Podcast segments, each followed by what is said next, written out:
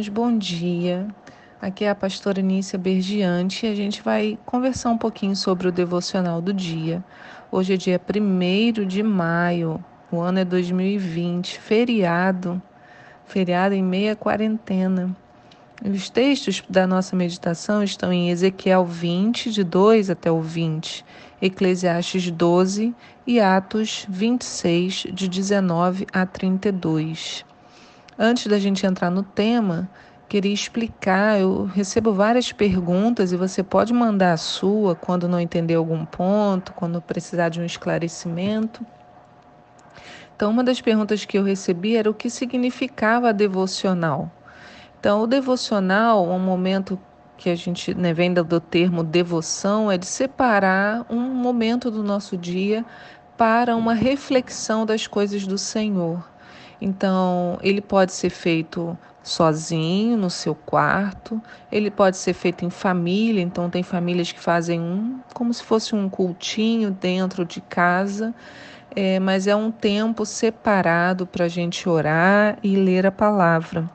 Então, nesse nosso devocional aqui gravado, é mais uma meditação na palavra, e aí para a gente ficar, cada um, né, é, absorver e refletir sobre a sua própria vida e a sua relação com Deus, e assim tirar esse tempo que sai daquele do meio turbilhão dos nossos afazeres e a gente tem a chance de ouvir, né? Deixar Deus falar conosco, não só a gente falar, né? Mas Deus também falar com a gente, tá bom?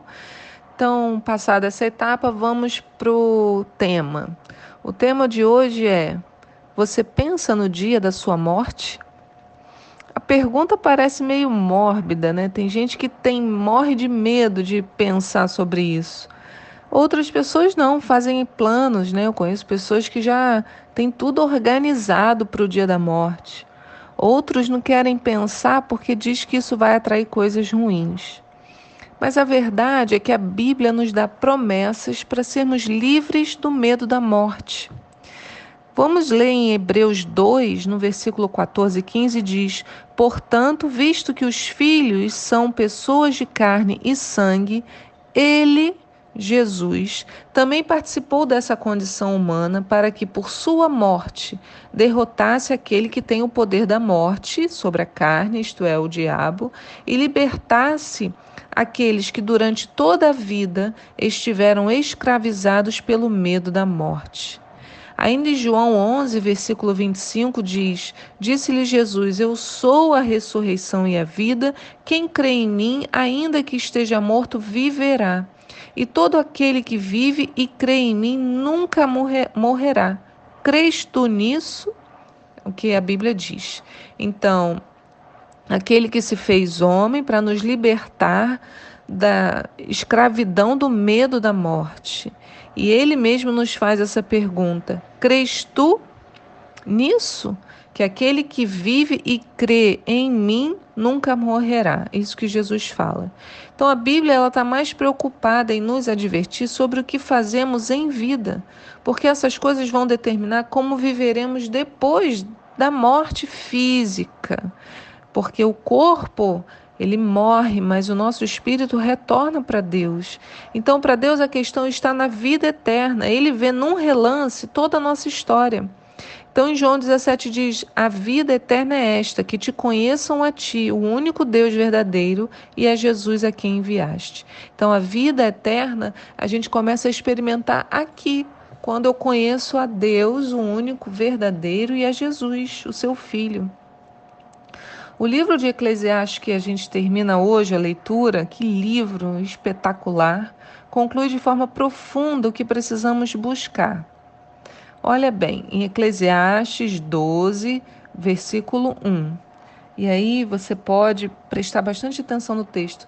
Lembra-te do teu Criador nos dias da tua mocidade, antes que cheguem os dias difíceis e se aproximem os dias da velhice em que dirás: Não tenho mais satisfação em meus dias antes que a luz do sol, da lua e das estrelas percam o brilho aos teus olhos, e penses que as nuvens carregadas de chuva jamais se afastarão de ti, quando os guardas da casa caminharem trêmulos e os homens fortes andarem encurvados, quando cessar o trabalho diário dos moedores por já serem poucos, e os que olham pela janela enxergarem apenas sombras e figuras turvas, quando as portas da rua se fecharem, quando o ruído do moinho diminuir muito e te despertares com o simples canto dos pássaros, simples canto do pássaro, mas o som de todas as canções te parecer fraco e distante, quando temeres a altura e te aterrorizares com os perigos das ruas, quando florir a amendoeiro, o gafanhoto se transformar em um grande peso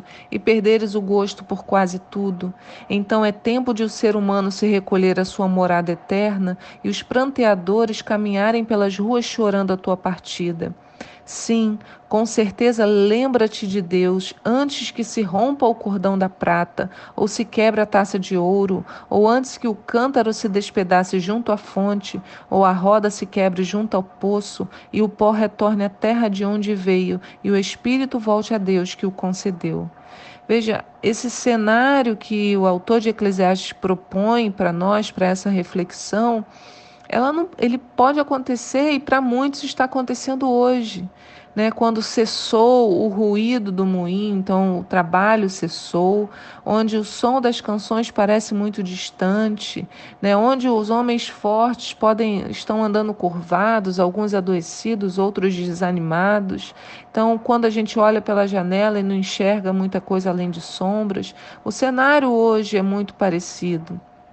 Mas o que o autor nos diz é: lembra-te do teu Criador antes que cheguem os dias difíceis. Então, antes que, por exemplo, você esteja adoecido, né, precisando, ele fala Viva uma vida plena, lembra-te do teu Criador hoje, para que você não precise ficar com medo da morte. Antes que o pó retorne à terra de onde veio e o Espírito volte a Deus que o concedeu, lembra-te, porque o dia de crer e confiar é hoje o pensamento de que vou viver a vida como eu quiser e quando eu estiver mais perto da morte, quando eu ficar velho, né, quando eu já não, já aproveitei tudo que eu tinha aí, sim, eu vou procurar servir a Deus, é um grande engano.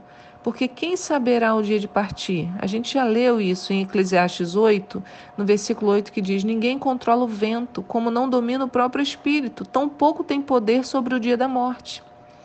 Então, o nosso papel é buscar a felicidade em Deus, aproveitar a vida sem nos esquecer daquele que nos ama, servir uns aos outros, encontrar sentido na nossa vida, um sentido que vem de Deus. Por isso que no texto, a conclusão final do livro de Eclesiastes diz: Agora que já se disse tudo, eis aqui a conclusão a que chegamos ama reverentemente a Deus e obedece aos seus mandamentos, porquanto foi para isso que fomos criados.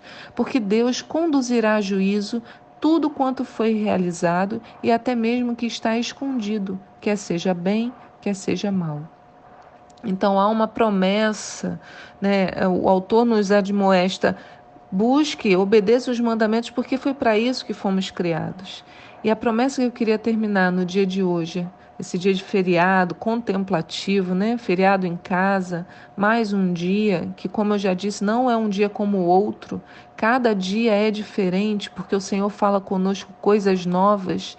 Mas em Apocalipse 28, no versículo 3 diz: E ouvi uma grande voz do céu que dizia: Eis aqui o tabernáculo de Deus com os homens, pois com eles habitará, e eles serão o seu povo, e o mesmo Deus estará com eles e será o seu Deus. E Deus, ouve bem, irmão, hoje, e Deus limpará dos seus olhos toda lágrima, e não haverá mais morte, nem pranto, nem clamor, nem dor, porque as primeiras coisas são passadas. Aleluia. O Senhor diz: aquele que crê em mim, ainda que morra, viverá.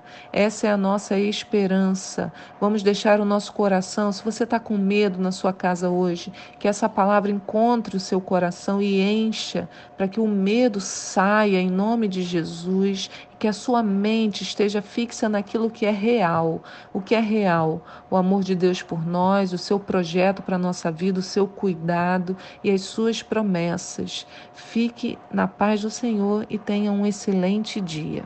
Amém.